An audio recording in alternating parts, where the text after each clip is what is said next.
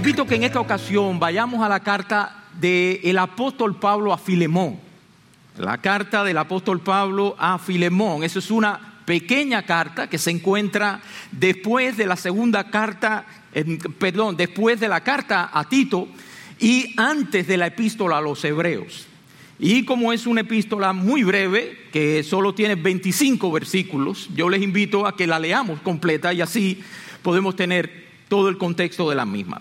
Dice así, Pablo, prisionero de Cristo Jesús, y el hermano Timoteo, a Filemón, nuestro amado hermano y colaborador, y a la hermana hermana Apia, y a Arquipo, nuestro compañero de milicia, y a la iglesia que está en tu casa.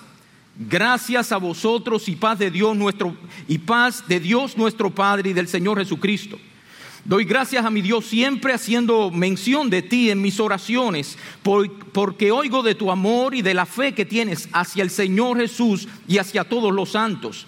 Y ruego que la comunión de tu fe llegue a ser eficaz por el conocimiento de todo lo bueno que hay en vosotros mediante Cristo.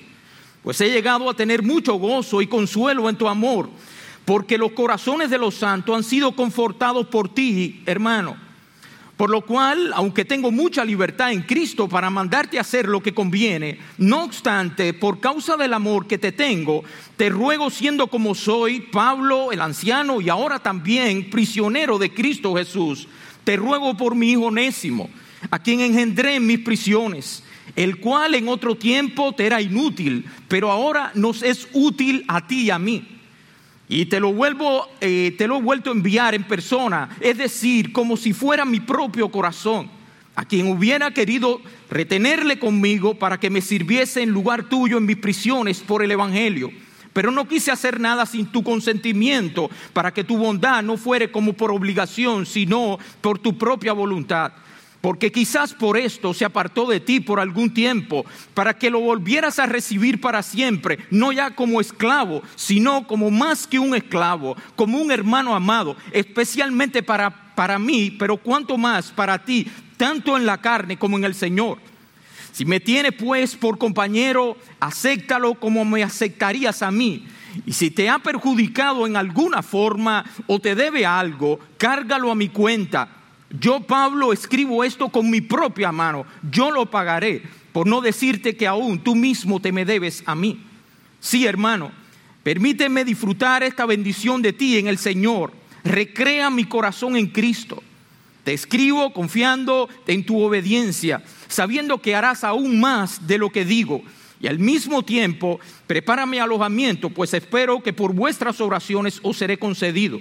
Te saludo Epafras, mi compañero de prisión en Cristo Jesús, también Marco, Aristarco, Demas, Lucas, mis colaboradores. La gracia del Señor Jesucristo sea con vuestro espíritu.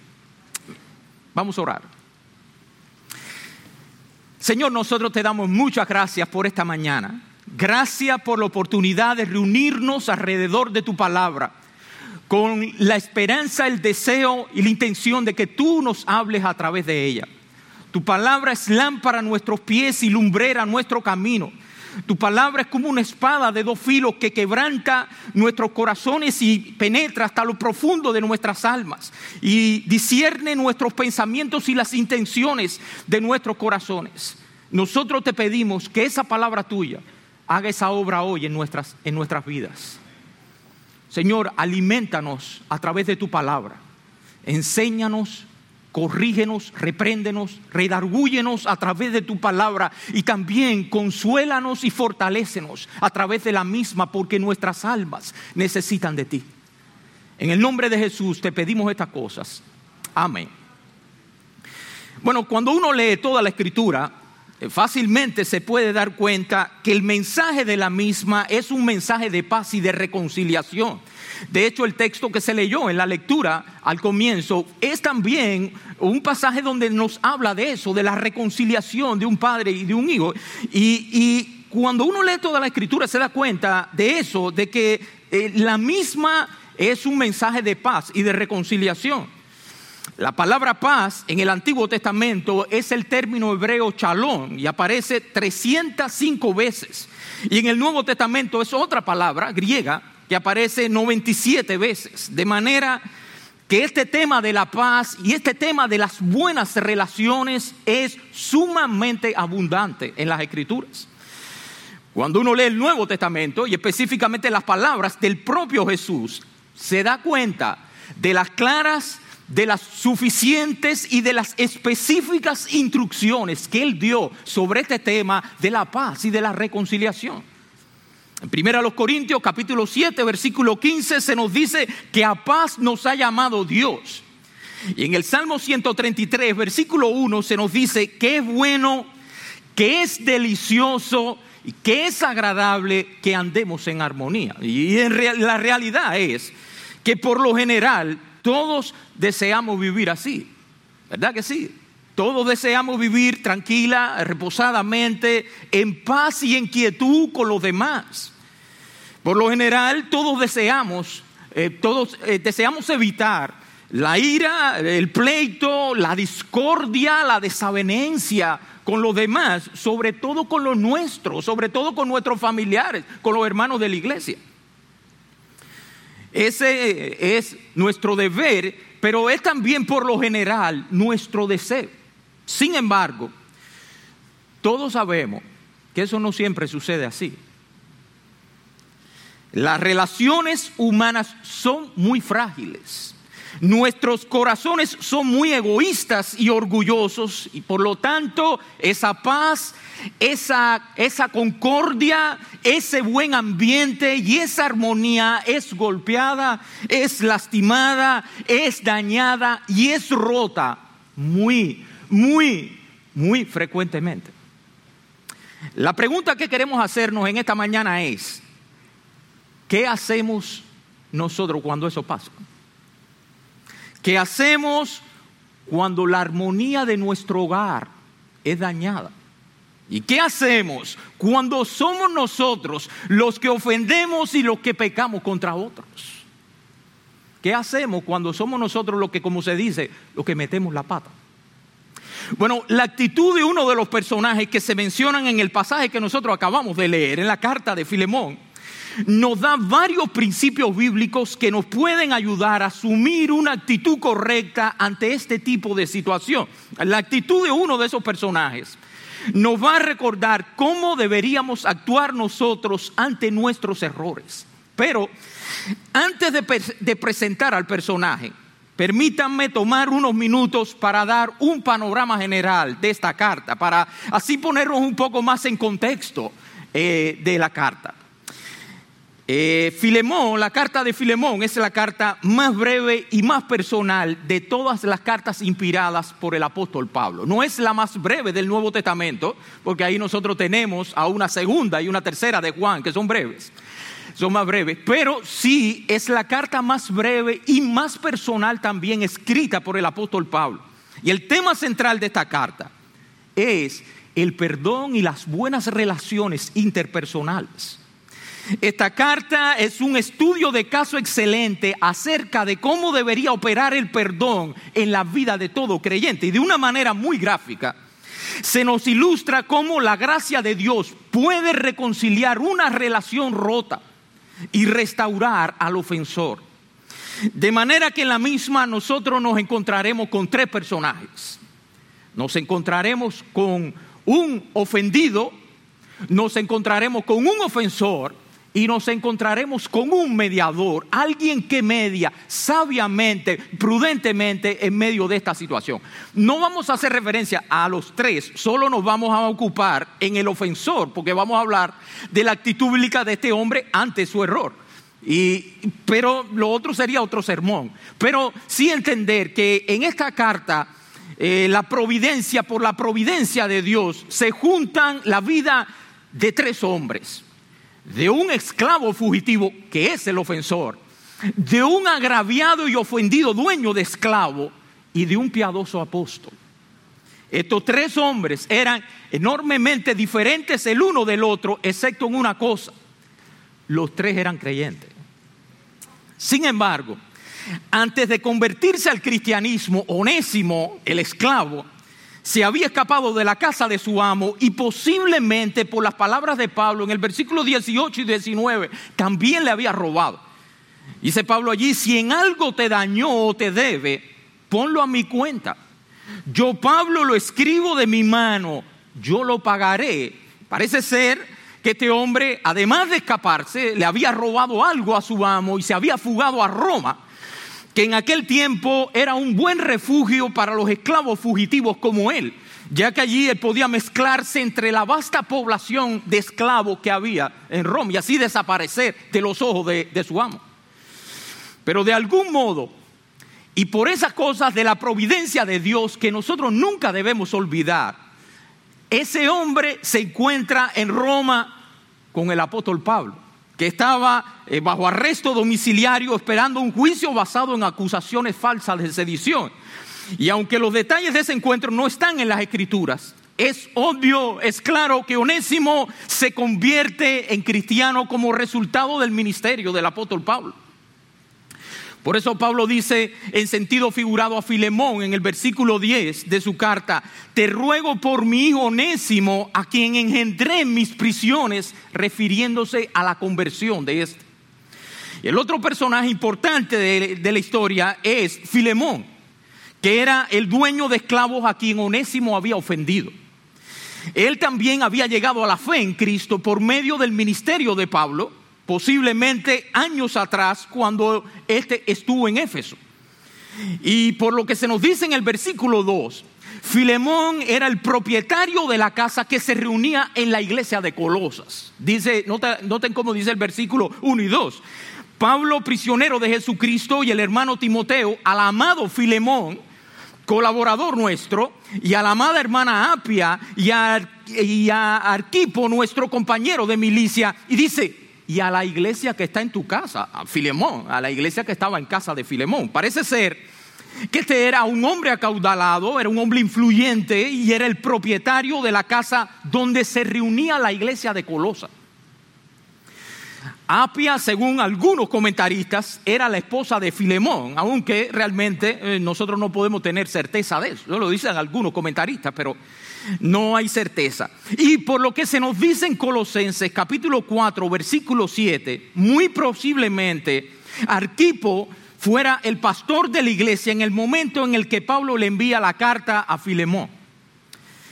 Carta que fue llevada desde Roma hasta Colosa por manos de Tíquico y de Onésimo, el esclavo fugitivo, junto con la carta a los colosenses, que es la carta que nosotros tenemos.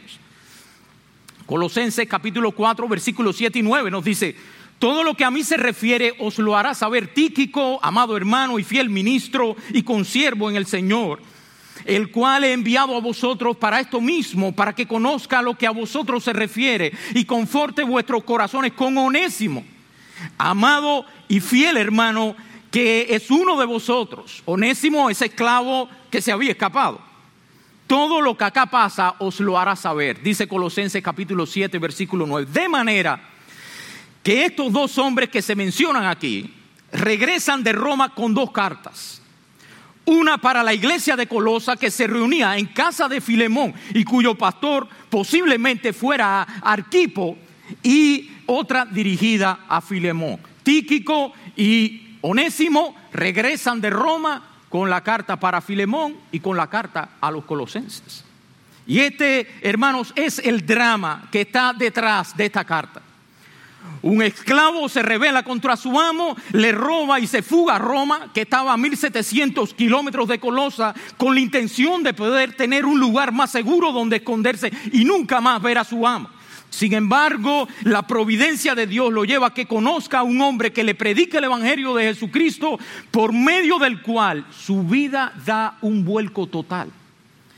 De tal forma que rebelde, el inepto, el inútil esclavo, se convierte ahora en un hombre fiel, en un hombre valioso, en un hombre útil.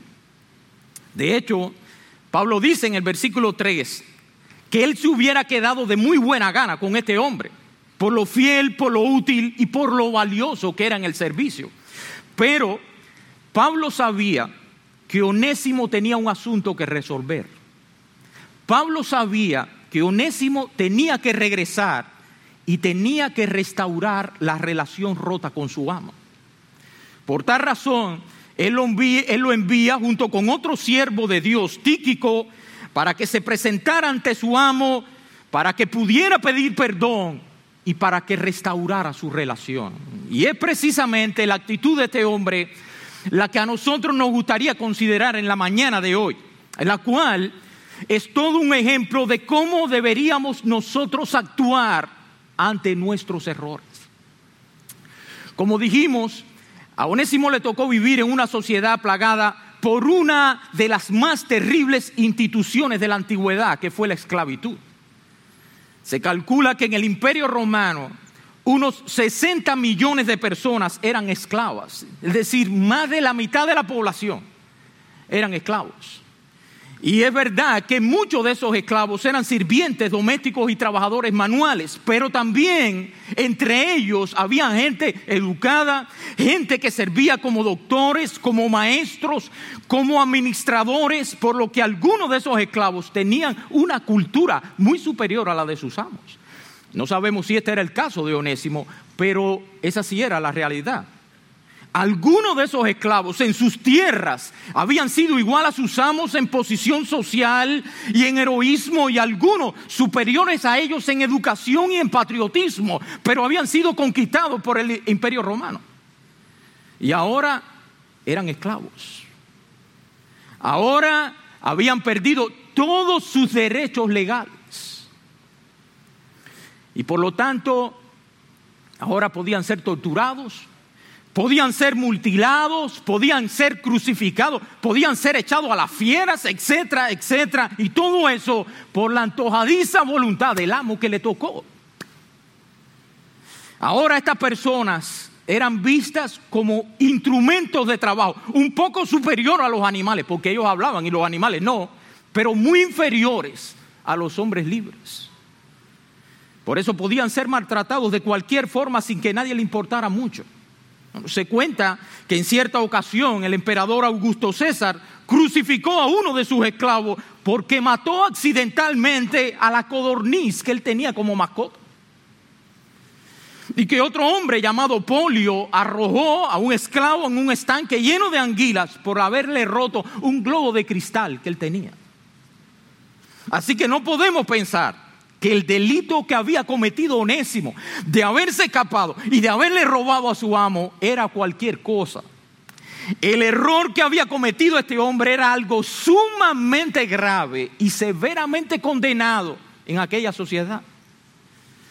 Si aquellos, por haber cometido una falta tan simple, fueron muertos de una manera tan despiadada, porque hermano, todos sabemos lo que es una codorniz, ¿verdad? Una palomita chiquitica. A lo mejor ese esclavo estaba sirviéndole al amo sin querer, la pisoteó. Si por una falta tan pequeña sufrieron un castigo tan despiadado ellos, podemos imaginarnos lo que le podía pasar a Onésimo si su amo Filemón lo encontraba. Sin embargo, ¿cuál fue la actitud que este hombre ahora como cristiano asumió ante el error que él había cometido?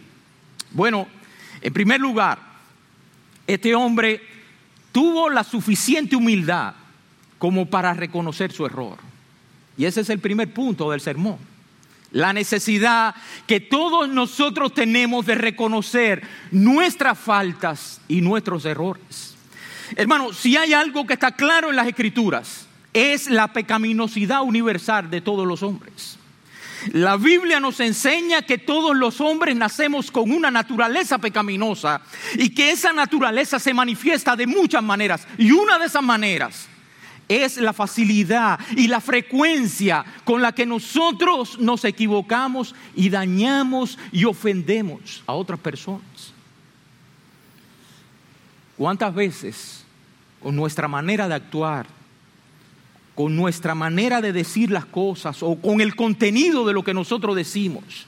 No dañamos, no herimos y no ofendemos a otras personas, a veces personas muy queridas por nosotros. Y todo eso sin nosotros proponérnoslo y sin nosotros quererlo. Creo que si somos honestos, la respuesta a esta pregunta es, oye, eso me pasa a mí muchas veces. Muchas veces Yo peco dañando con mi manera de actuar o con mis palabras a otras personas, incluso a personas muy queridas por mí. Por eso la escritura dice en Eclesiastés capítulo 7, versículo 20, ciertamente no hay hombre justo en la tierra que haga el bien y que no peque. Y en Santiago capítulo 13 nos dice, porque todos ofendemos muchas veces. La Biblia nos dice que todos nosotros cometemos errores, todos nos equivocamos y todos fallamos muchas veces. En cierto sentido, somos como esos niñitos de un año que están aprendiendo a caminar.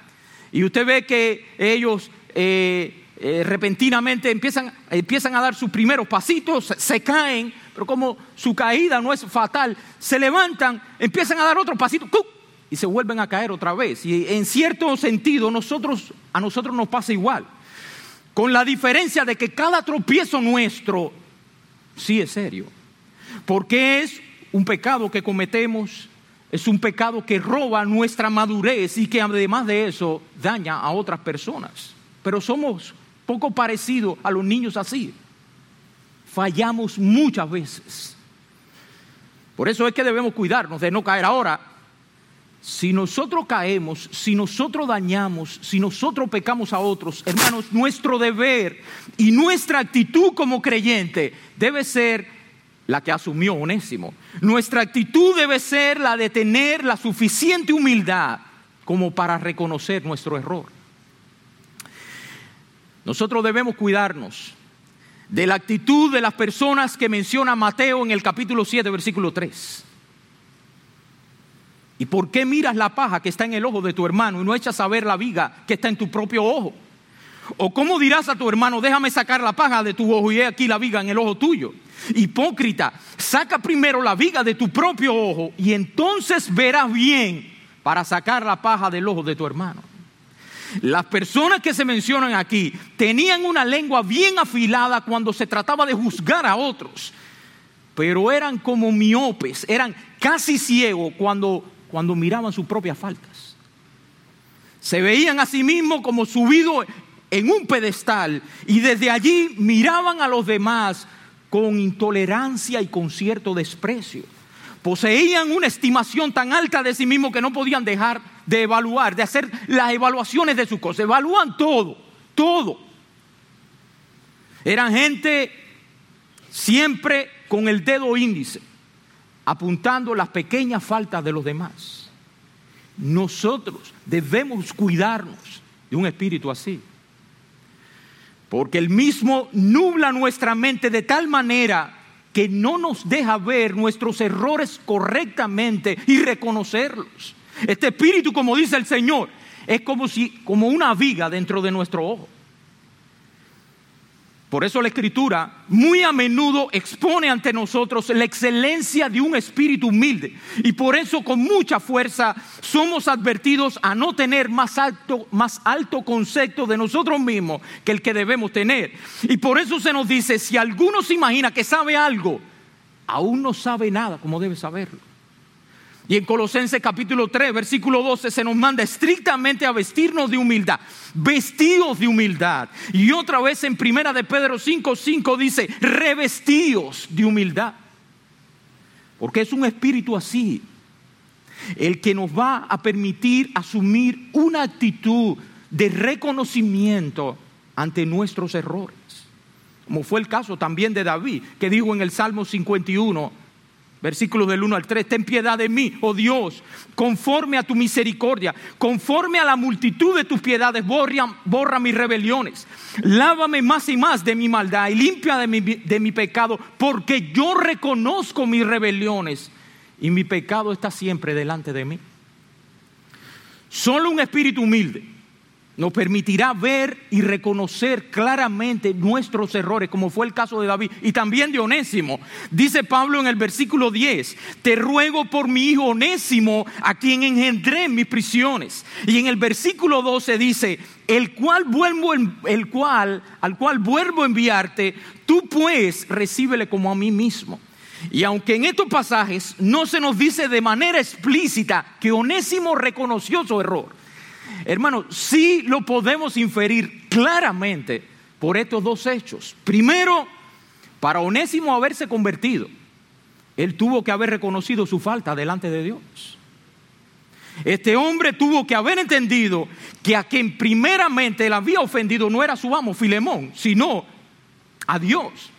Y tuvo que haberse arrepentido delante de Dios por este y por otros errores y pecados cometidos en su vida para poder obtener la paz y el perdón de Dios.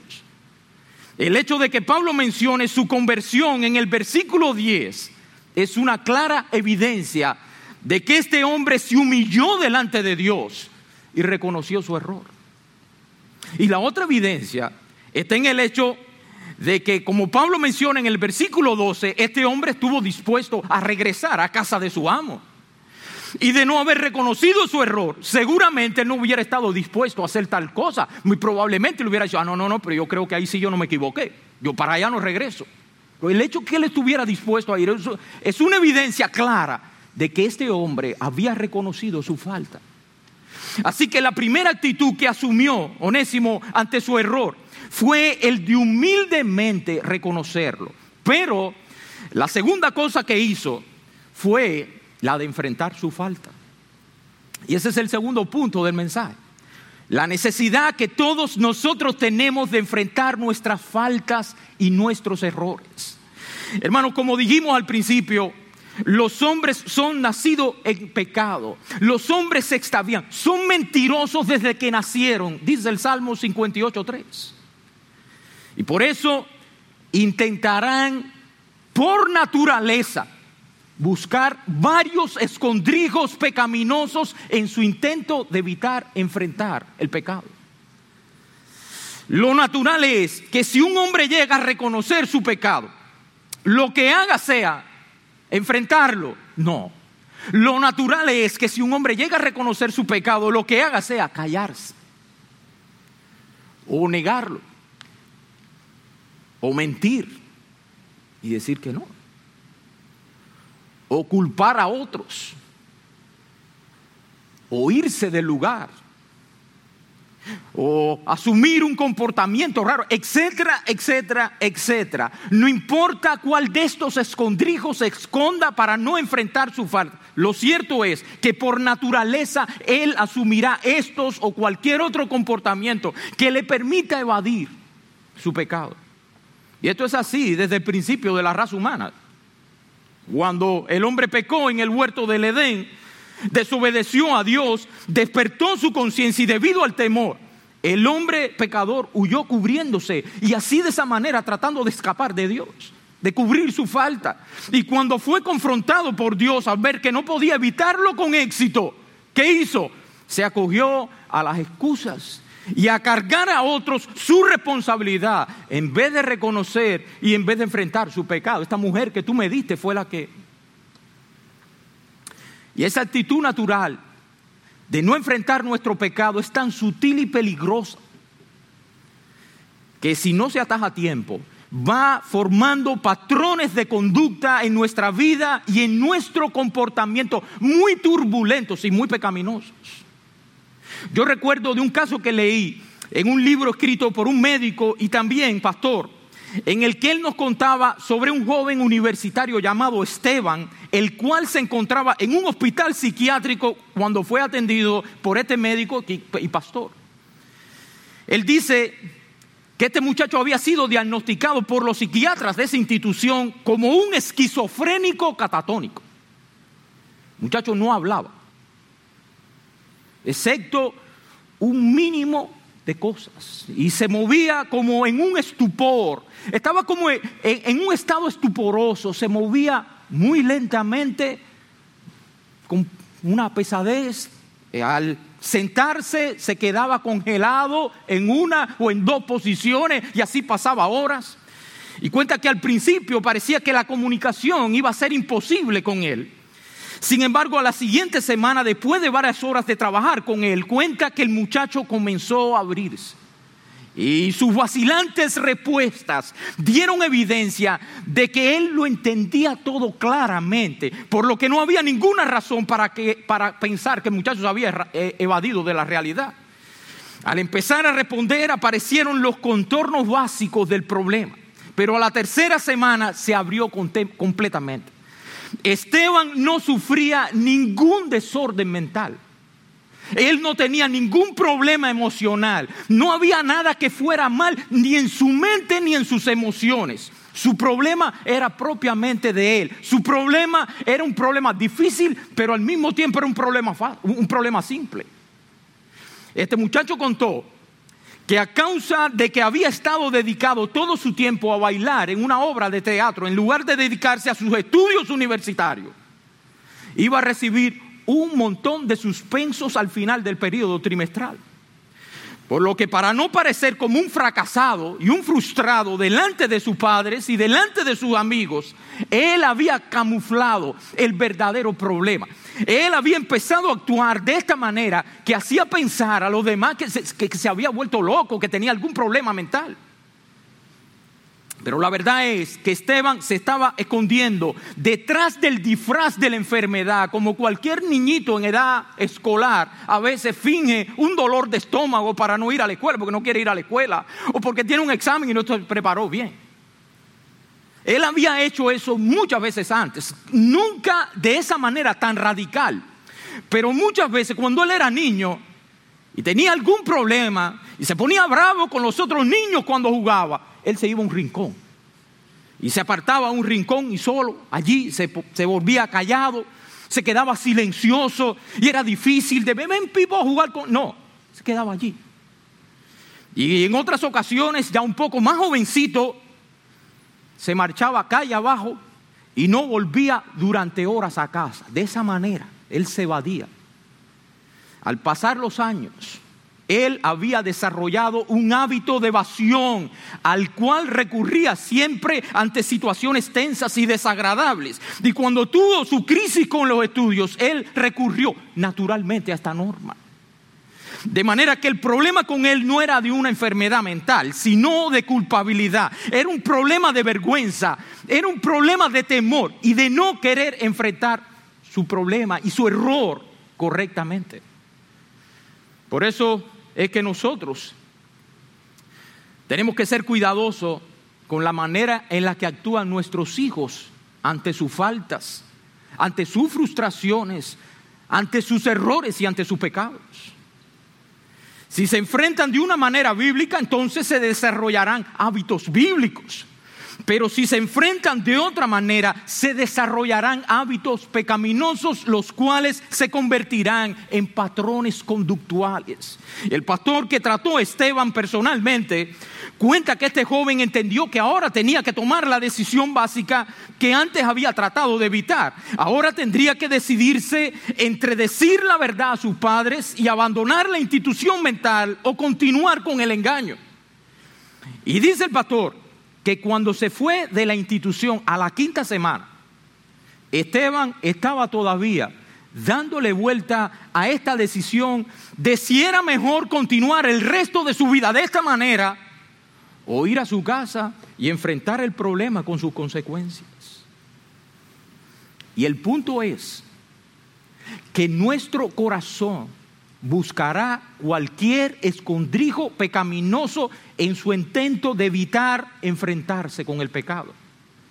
Y nosotros debemos estar conscientes de esto porque eso ocurrirá de una manera natural y es algo tan sutil y peligroso que nos puede llevar a extremos como la de este muchacho o extremos como el de Aitofel, que dice en segundo de Samuel capítulo 17 versículo 23 que viendo a este hombre que no se había seguido su consejo, enalbardó su asno y se levantó y se fue a su casa y a su ciudad y después de poner su casa en orden, se ahorcó y así murió. Este hombre no supo enfrentar la frustración que le produjo el hecho de que no siguieran su consejo. Y ese espíritu escapista y ese espíritu pecaminoso de no querer enfrentar nuestros problemas no se nos enseña en las escrituras. Cristo no se escondió en el huerto ni huyó de la cruz, sino que abiertamente él se expuso a la ira de Dios. Él no interpuso excusa en aquella hora. Él no intentó cubrirse ni protegerse a sí mismo, sino que llevó toda la carga de la ira de Dios en el, puesto de los pecadores culpables. Y Cristo no era, no era culpable. Cristo no había cometido pecado, Cristo no tenía de qué arrepentirse. Sin embargo, hermanos, Él enfrentó el problema que tenía por delante valientemente. Y esa debe ser nuestra actitud. Y otro caso esta vez sí relacionado con el pecado, lo tenemos con Onésimo. Este hombre no solamente reconoció su pecado, él también estuvo dispuesto a enfrentar las consecuencias del mismo, yendo delante de la persona que había dañado, yendo delante de la persona que la había defraudado, yendo delante de la persona que él muy probablemente la había robado. Y aunque no podemos obviar el hecho de que él iba con una carta del apóstol Pablo intercediendo por él a su favor, Filemón, según las leyes romanas, podía hacer con él lo que bien le pareciera.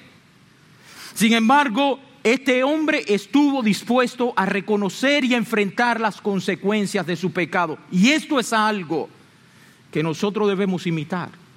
Porque hermano, Dios no nos habla a nosotros solamente por medio del mandato, por medio de preceptos, por medio de principios, sino también por medio de ejemplos.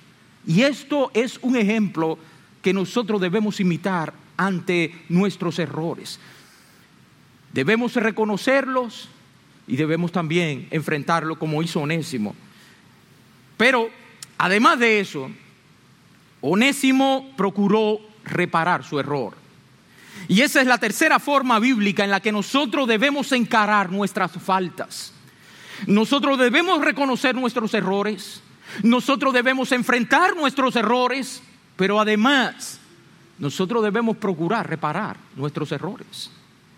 En el Antiguo Testamento había una ley dada por Dios que era la ley de la restitución. La doctrina de la restitución está en el Antiguo y en el Nuevo Testamento. El otorgamiento del perdón por la culpabilidad de la ofensa no anulaba automáticamente la necesidad de llevar a cabo restituciones, especialmente cuando la pérdida de la parte agraviada era cuantificable. Bien cuando la pérdida se hubiera ocasionado deliberadamente como un robo, por ejemplo, o accidentalmente debido a algún tipo de negligencia, se debía hacer algún tipo de restitución. Tú me robaste y me pides perdón y yo te perdono, pero tú debes restituir lo robado. Por ejemplo, si por negligencia se ocasionaba la muerte del buey de alguien, entonces esa persona tenía que pagar el precio del buey. Éxodo capítulo 21, versículo 33 dice, si alguno destapa un pozo o cava un pozo y no lo cubre y cae en él un buey o un asno, el dueño del pozo hará restitución, dará dinero a su dueño. No es solo decir, ay, mira, perdóname, que, que yo no lo tapé. No, no, pero espérate, yo, te voy a, yo voy a restituir lo, lo dañado. Si el caso era de un robo deliberado, esa persona era castigada con una restitución adicional. Alguien que robaba dinero, por ejemplo, tenía que devolver un 20% a la suma robada. Y ciertos hurtos de animales, especialmente si los animales eran robados y también matados, requerían restricciones de hasta cuatro y cinco veces. En Éxodo 22, uno dice, si alguno roba un buey o una oveja y lo mata, o vende, pagará cinco bueyes por el buey y cuatro ovejas por la oveja. El propósito de la restitución era precisamente ese, el de restaurar el valor del daño ocasionado. Y cuando se exigía una restitución por encima del valor real de la pérdida, era porque el propósito de la restitución era el de castigar y el de prevenir que no sucediera esa falta. Por supuesto que la persona agraviada estaba en libertad de renunciar a su justa restitución y escoger sufrir la pérdida sin exigir un pago. Pero esa era la opción que tenía la persona ofendida. El ofensor, si estaba verdaderamente arrepentido, debía estar dispuesto a corregir la falta cometida en la medida de lo posible.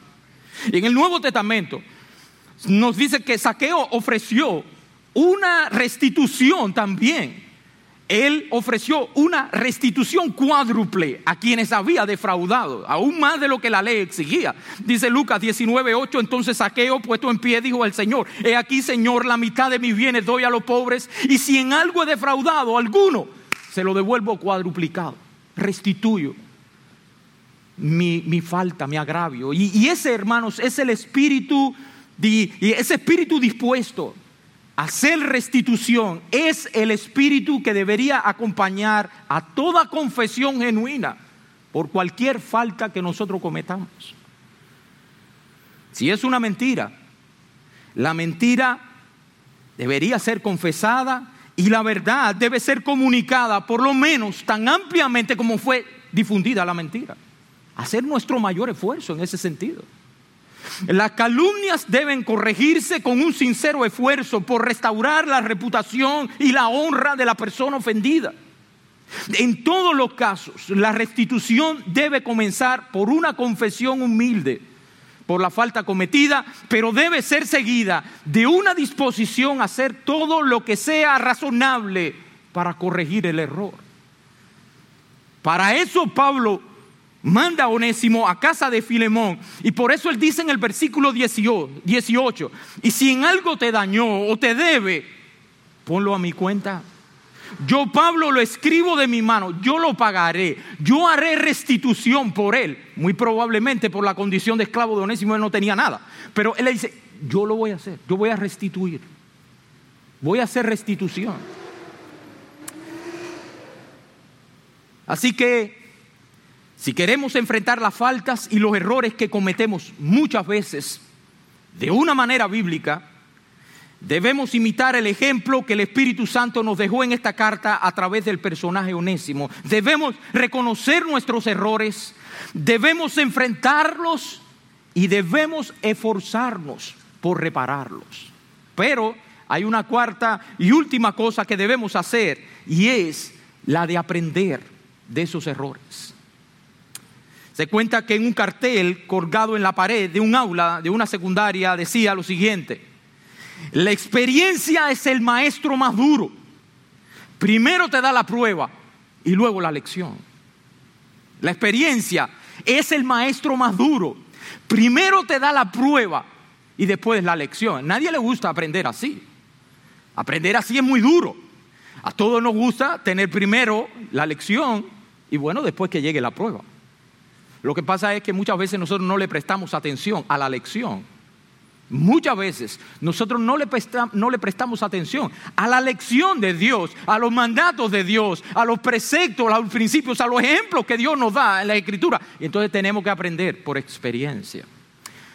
Pero aun cuando pase así, hermanos, debemos recordar que en la vida de un cristiano por difícil que sea esa, experiencia, siempre tiene una lección que enseñarnos. Porque las experiencias son parte del trato de Dios para con nosotros. Y eso es precisamente lo que intenta hacer Pablo en esta carta cuando le dice a Filemón en el versículo 15 y 16, porque quizás para esto se apartó de ti por algún tiempo, para que lo recibieses para siempre, ya no como esclavo, sino como más que esclavo, como hermano amado, mayormente para ti, pero cuánto más para ti, mayormente para mí, pero cuánto más para ti, tanto en la carne como en el Señor. Pablo le recuerda a Filemón, que no debe ofenderse tanto por la huida de su esclavo, porque fue la causa de un beneficio que no debe menospreciarse. Antes Onésimo era un hombre desleal y aunque Filemón lo tenía en su casa, no le podía usar con tranquilidad porque era un hombre perverso e infiel y no era de verdadero provecho. Pero ahora Pablo le dice, oye, pero no mires la parte negativa y considera el bien de esta partida. Este hombre conoció al Señor y ahora, así como a mí, a ti también te será como un hermano en Cristo y un hermano de gran utilidad. Así como José toma, eh, cuando toma en consideración la maravillosa providencia que Dios realizó, cuando a pesar de que fue vendido como esclavo, no obstante fue elevado a ese alto rango desde el cual él pudo proveer alimento para sus hermanos y su padre, y olvida la traición y crueldad de sus hermanos y dice, que fue enviado allí por causa de Dios, porque fue Dios quien lo mandó. Asimismo, Filemón debía considerar que la maravillosa providencia de Dios había hecho con este hombre, eh, lo que la maravillosa providencia de Dios había hecho con este hombre a pesar de su, de su traición. Pablo lo que le dice, oye, mira, mira el provecho de este error. Este hombre se convirtió y ahora es un hombre fiel y ahora es un hombre útil. Ahora me es de mucho provecho a mí y te será mucho más a ti. Considera esto. Onésimo vivía en el seno de una familia religiosa y santa y siendo arrojado de ella por sus malas acciones, se aleja de Dios y de la vida eterna. Sin embargo, Dios en su providencia secreta maravillosamente dirige su, su perniciosa fuga para que se encuentre con Pablo y de esa forma se convierta a Cristo. Y Pablo dice, quizás para esto se apartó por un tiempo de ti. En otras palabras, hermanos, Pablo propone que aprendamos aún de los errores. Porque no hay desgracia tan grande, ni hay situación tan desolada de la que un corazón piadoso no pueda ser una fuente o un pozo del cual pueda sacar agua que consuele su alma. Siempre hay cosas que aprender y siempre hay consuelo que derivar, aún de las situaciones providenciales más difíciles que tengamos que enfrentar. Por eso dice el Salmo 84, versículos 5 al 7, bienaventurado el hombre que tiene en ti tus fuerzas, en cuyo corazón están tus caminos, atravesando el valle de lágrima, lo cambian en fuente, cuando la lluvia llena los estanques. Irán de poder en poder y verán a Dios en Sion. Tres breves aplicaciones antes de terminar. La primera está dirigida a los hermanos de la iglesia en sentido general. Primera de Reyes, capítulo 6, versículo 7, se nos dice que cuando se edificó la casa de Dios en tiempos de Salomón, las piedras que se usaron se traían ya acabadas. De tal manera que ni martillo ni hacha se oyeron en la casa, ni ningún otro instrumento de hierro se oyó. Todas las piedras, tanto las piedras pulidas como las labradas, así como la madera con la que se construyó la casa de Dios, eran cortadas y trabajadas en las canteras, para que no se oyera ni martillo ni hacha en el templo. Y un autor cristiano, espiritualizando el pasaje, decía que cuando la iglesia llega al cielo, las piedras que somos nosotros llegarán de igual forma, pulidas y labradas, y no habrá necesidad de hacer ningún ruido. Pero que mientras que estemos aquí en la cantera, los hachazos, los martillazos, los cincelazos y los golpetazos se oirán por todas partes. Y la pregunta que debemos hacernos es, ¿cómo reaccionamos cuando somos nosotros los que muchas veces, sin querer, damos el golpetazo. ¿Cómo reaccionamos cuando somos nosotros los que muchas veces sin querer damos el hachazo a nuestras esposas? O damos el martillazo a nuestros hijos sin querer, pero dañamos. O algún hermano de la iglesia. Somos de los que nunca reconocen sus faltas. O somos de los que en el interior sí las reconocen, pero buscan mil escondrijos con tal de, de no enfrentar la misma. Oh hermanos, que el Señor nos ayude a ser sinceros con nuestra propia alma. Y al mismo tiempo, el Señor nos ayude a ser lo suficientemente humildes como para reconocer nuestras faltas, para enfrentarlas, para intentar restaurarlas y para aprender de ellas. Que el Señor nos dé de su gracia para que los martillazos y los tablazos y los golpetazos que se puedan presentar entre nosotros los podamos resolver de una manera en la que el nombre de Dios sea glorificado, nuestras conciencias sean limpiadas y nuestras familias y nuestra iglesia no sufran. Que el Señor nos dé en su abundante gracia resolver nuestros errores de una manera bíblica. La segunda, la segunda aplicación es una pregunta a los niños y a los jóvenes de la iglesia. Niños, ¿cómo estás tratando tú la desobediencia y los pecados que cometes contra Dios y contra tus padres? ¿Tú los reconoces? ¿Tú se los cuentas a ellos? ¿O tú te quedas callado? ¿O tú le dices mentira? Recuerda que Dios te está mirando.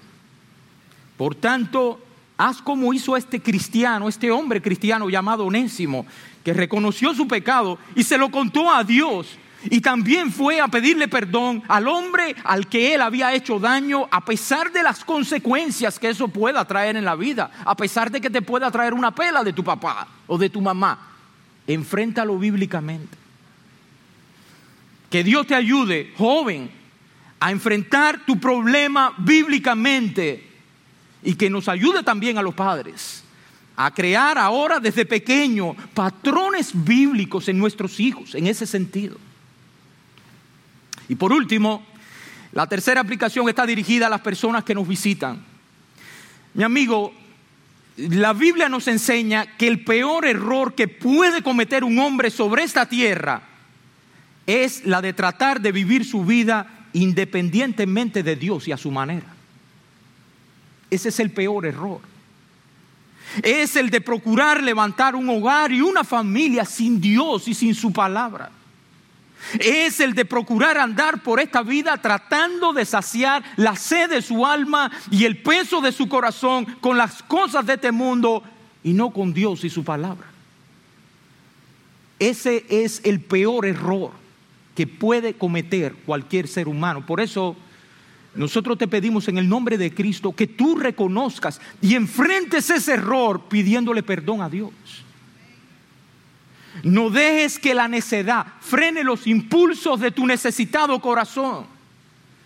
Ven a los brazos de Cristo para que tú puedas encontrar en Él la paz y el perdón. Y ahora cuando oremos, Pídele a Dios perdón por tu error, por tu pecado, por tu falta. Y entrégate en sus brazos para que puedas tener su perdón y su paz.